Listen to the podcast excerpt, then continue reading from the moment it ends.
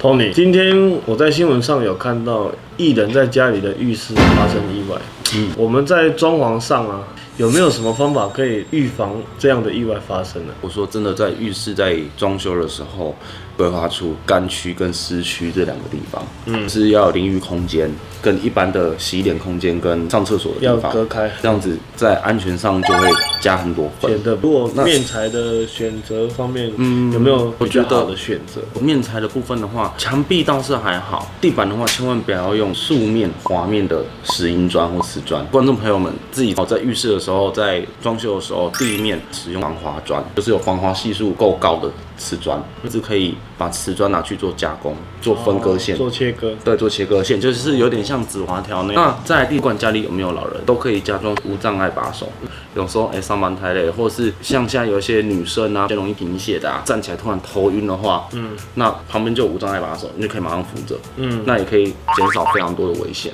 如果既然浴室重新装潢了，或者是新重重新装潢，一定要有四合一暖风机。那大家不要去省钱，就是只装一个一般的抽风机，就是只有单一功能，它就只有抽风功能的。最好是有暖风、干燥、换风这些效果都要有。一台好的多功能的四合一暖风机的话，它可以马上将整个呃浴室空间，保持干燥了，对，这个很重让要。嗯它制暖的效果会好一点，对，就是这个空间的温度保保保持在一定的温度上，不会说突然冷热差异太大。就可能那如果是已经装潢好的，或是说有一些比较老屋的部分，那它有办法做补救吗？真的如果浴室比较大间的话，那要后面要不做干湿分离的话，那基本上也是 OK 的，因为可能地板、瓷砖等等那些都已经做上去了。而地板的话，可能只能二工去买防滑的那种那种贴条、直滑条。哦，紫花条，实验好像有卖啊。跟大家呃说明一下，如果说浴室空间比较小间的话，就可以做浴帘。浴帘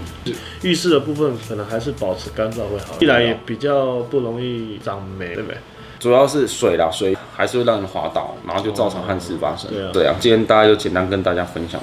好，今天这些知识真的是非常的受用。好了，如果喜欢影片，请记得按赞、订阅、加分享，不要忘记开启小铃铛哦。空间游戏，我是伯伯，我是尚毅，我们下期见，拜拜拜拜。